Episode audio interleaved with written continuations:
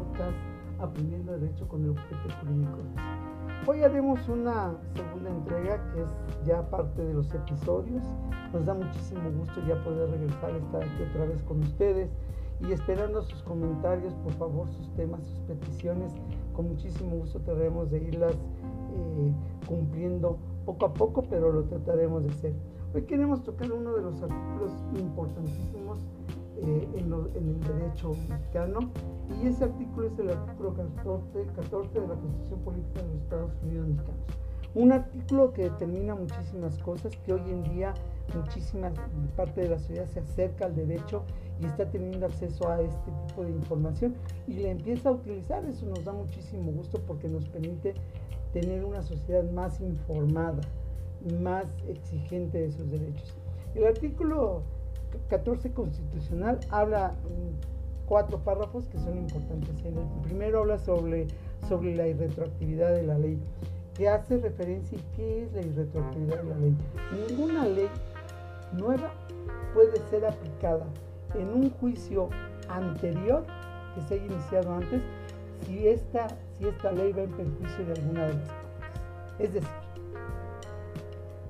una ley nueva no la puedes aplicar en un juicio anterior si esta ley afecta a cualquiera de las partes al final del juicio.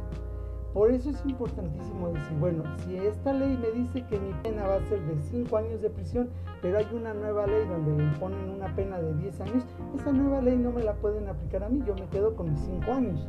¿Por qué? Porque si no iría en contra de, en, perjuicio mío, perjuicio, perjuicio personal, entonces no se puede aplicar esta ley así. En el segundo párrafo habla sobre la parte más importante. A ver, todo el mundo podemos tener problemas y podemos tener un juicio en el cual se nos pudieran ver afectados pues nuestras propiedades, posiciones o derechos. Pero estas solamente se pueden ver afectadas siempre y cuando yo haya estado en un juicio, haya sido escuchado y vencido en el mismo juicio. Es decir, debe, debe de haber un juicio intermedio para que a mí me afecten tanto en mis propiedades, mis posiciones o derechos si no puede, no puede hacerse nada más porque sí. Es decir, no existe la ley donde llego, te quito, porque yo digo y porque la sociedad dice. No, señores, debe de haber un juicio en un momento determinado que determine que me van a afectar mis propiedades, posesiones o derechos. Entonces, esta parte es importante porque es precisamente una de las formalidades esenciales del procedimiento. Tenemos otro, otro párrafo donde habla sobre el principio de la legalidad y la reserva de ley en materia penal. En este habla sobre que queda prohibido imponer por una simple analogía y aún por mayoría de razón una pena alguna que no esté decretada en una ley. Es decir, no puede haber un castigo nada más porque porque a mí se me ocurrió o porque a un grupo se le ocurrió, aunque sea mayoría. Esto lo podemos tocar precisamente cuando aquella gente que lincha, ¿no? Aquellos pueblos que en un momento dado linchan a las personas, precisamente esto es lo que no debe de pasar. Queda prohibido imponer así ese, ese tipo de penas. No puede ser. El Señor debió haber estado a disposición de un, de un ministerio público y posteriormente ante un juez para que se le pudiera imponer la pena que le corresponde de acuerdo al delito cometido, si es que comete el delito. Porque además debemos de entender que a partir de nuestro nuevo sistema penal, pues está imperante precisamente la presunción de inocencia y por consecuencia no, puede, no se le puede imponer por simple analogía. Por último tenemos el principio de legalidad en materia civil. Este es algo fundamental ¿Por qué? Porque obliga a la interpretación jurídica de la ley a cualquier juez que va a dictar una sentencia definitiva. Es decir, no puede hacerlo si no, no puede dar una o pronunciarse en una sentencia si no está fundamentado y basado en la ley.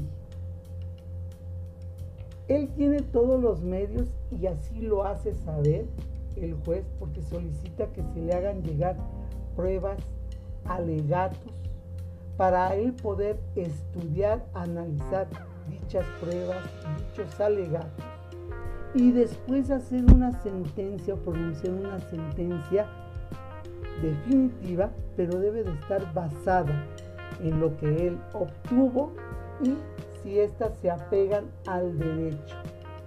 Cuando nosotros tengamos en la mano una sentencia nos vamos a dar cuenta que así lo hace saber.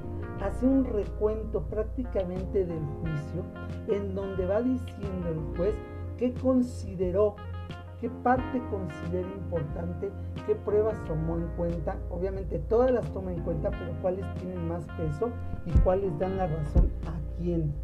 Y ya que al final dice de acuerdo a la ley, a su interpretación de ley, es cuando él pronuncia una sentencia. Esto es importantísimo en el, derecho. Es importante, claro que. Si no existe esta, esta base, esta fundamentación, la sentencia puede estar mal. Y evidentemente puede afectar a las personas, a una de las partes. Bien, nos da muchísimo gusto seguir interpretando. Por favor, mándenos sus preguntas, sus comentarios. Trataremos de que esas preguntas o comentarios, si son cortas y no requieren que mandemos un episodio completo, pues les hacemos llegar las respuestas con muchísimo gusto a través de un audio, a través de una... Buscaremos la manera de poder tener contacto con ustedes, correo electrónico y les hacemos llegar la respuesta. Nos daría muchísimo gusto y esperamos que nos sigan pidiendo más temas, así como lo dice el ingeniero Omar Soto, al cual le volvemos a enviar otro saludo y esperamos muy pronto tener más entregas. Próximamente estaremos hablando ya de materia civil, materia familiar, que es una materia muy importante y claro que sí, eh, tomaremos en cuenta también la materia penal, la cual creemos que es muy grande, es muy, muy, muy vasta para muchos temas, ¿no? Sobre todo porque hay ciertas características en materia penal, pero bueno, estaremos tratando de hacérselo llegar eh, de cualquier manera. Muchísimas gracias y buenas noches.